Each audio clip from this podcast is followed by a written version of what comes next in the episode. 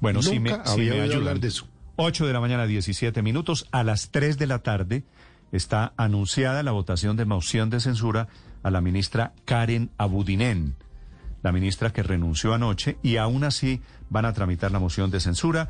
El doctor César Lorduy es parlamentario de Cambio Radical. Doctor Lorduy, buenos días. Muy buenos días, Néstor. Muy buenos días para tu equipo de trabajo y para toda Colombia que te escucha. ¿Qué van, ¿Qué van a hacer ustedes, doctor Lorduy, que habían apoyado desde Cambio Radical por barranquilleros, por solidarios con la ministra? La habían apoyado, pero la ministra ya renunció anoche. ¿Van a votar a favor o en contra de la moción de censura?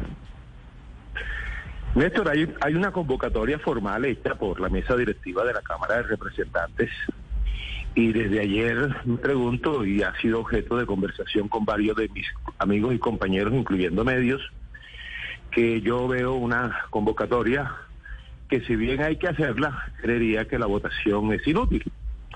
Y es inútil fundamentalmente por lo siguiente. Lo primero porque cuando uno lee con detenimiento el numeral noveno del artículo 135, observa que allí hay una, una posibilidad de que algo se realice o no se realice, en este caso la votación. Por lo tanto, no es obligatorio. En segundo lugar, los abogados y toda la ciudadanía sabe que frente a una demanda en el cual el hecho haya sido superado la decisión de las Cortes o de los jueces, sencillamente es inadmitir la demanda, petición o solicitud. Igual concepto merece cuando no solamente el hecho ha sido superado, sino cuando, el eh, cuando se carece de objeto. Estamos frente a una convocatoria y una votación que tiene esas características.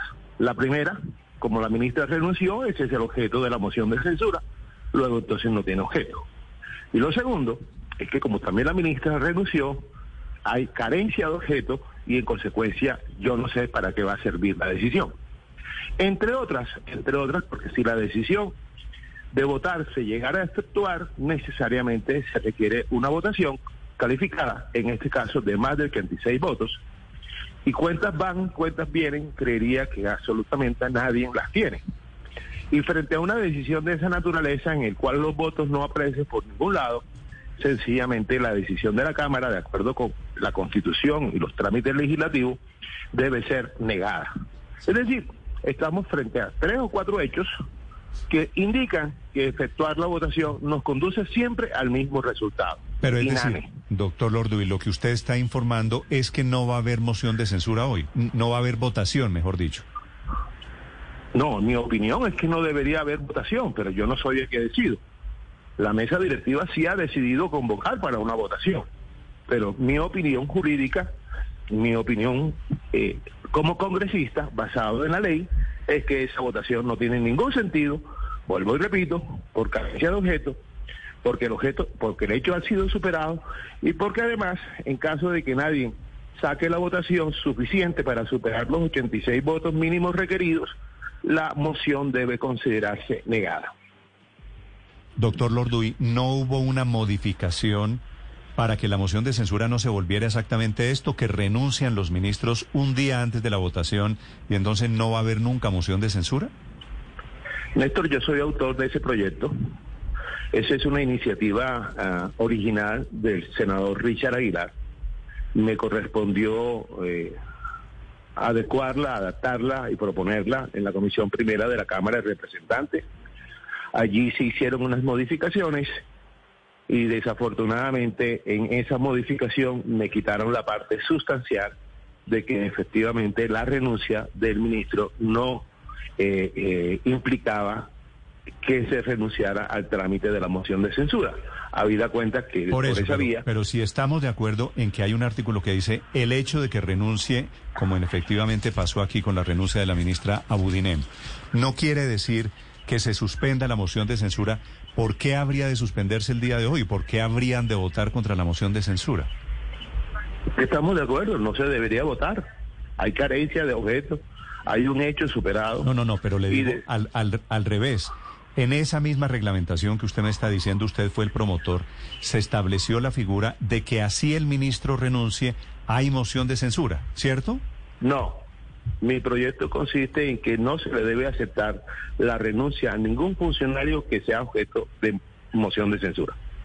Ah, pero, pero ese es un proyecto. Ese es un proyecto. Bueno, no está aprobado todavía entonces. No, señor, no está aprobado todavía. Y usted lo que quiere es que no pase, paradójicamente, lo que pasó con... censura, que no solamente sea para los ministros y para, y para otros funcionarios, sino también para directores administrativos, incluyendo superintendentes. Sí. Doctor Lorduy, ¿esto se va a discutir hoy en medio de, de, la votación? Quiere decir, la mesa directiva tomó una decisión, dijo a las 3 de la tarde nos reunimos y vamos a votar la moción de censura. ¿Va a haber discusión antes de la votación? ¿Ustedes van a exponer los argumentos para intentar convencer a la mesa directiva de que no se vote la moción de censura de la ministra Karen Abudinen? No, la decisión de la mesa directiva ya está tomada y sobre ella solamente o procedería una apelación ante la plenaria de la Cámara de Representantes, cosa que no creo que ocurra. El debate necesariamente, seguramente se va a presentar. Algunos van a intervenir. Lo que van a hacer es votar, votar en contra. Bueno, cada uno va a tomar la decisión que le corresponde. En el caso mío, frente a todo lo que he dicho, frente a lo que yo he manifestado, obviamente se debe esperar que yo voy a votar en contra. Y así lo haré. Sí, pero ¿es esto una carrera contra reloj entre la Cámara y el Senado para ver quién vota primero esta moción de censura para dejar inhabilitado al otro. Y se lo digo porque estoy leyendo aquí el numeral noveno del artículo 135 de la Constitución Política. Y dice así, pronunciada una Cámara sobre la moción de censura, su decisión inhibe a la otra para pronunciarse sobre la misma. ¿Están ustedes corriendo a ver quién logra votar antes si Cámara o Senado? No, la interpretación de lo que acabas de, leer y me parece oportuno que lo hayas traído a colación es que la moción de censura se puede tramitar tanto en Senado como en Cámara. La misma, la, la misma intención que se hace en Cámara se pudiera presentar en el Senado siempre y cuando los hechos sobre los cuales se argumente la moción de censura en Senado sean distintos.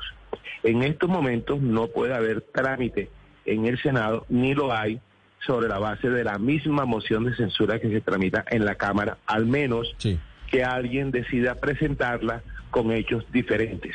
En estos momentos solamente se tramita moción de censura, ratifico, en la Cámara de Representantes. en el Senado no hay nada. En el Senado se anunció por parte del doctor Antonio Sanguino que va a promover un nuevo debate, pero por otro tema, por el tema de la contratación en la empresa 472, que es un asunto distinto y ahí sí se podría emprender.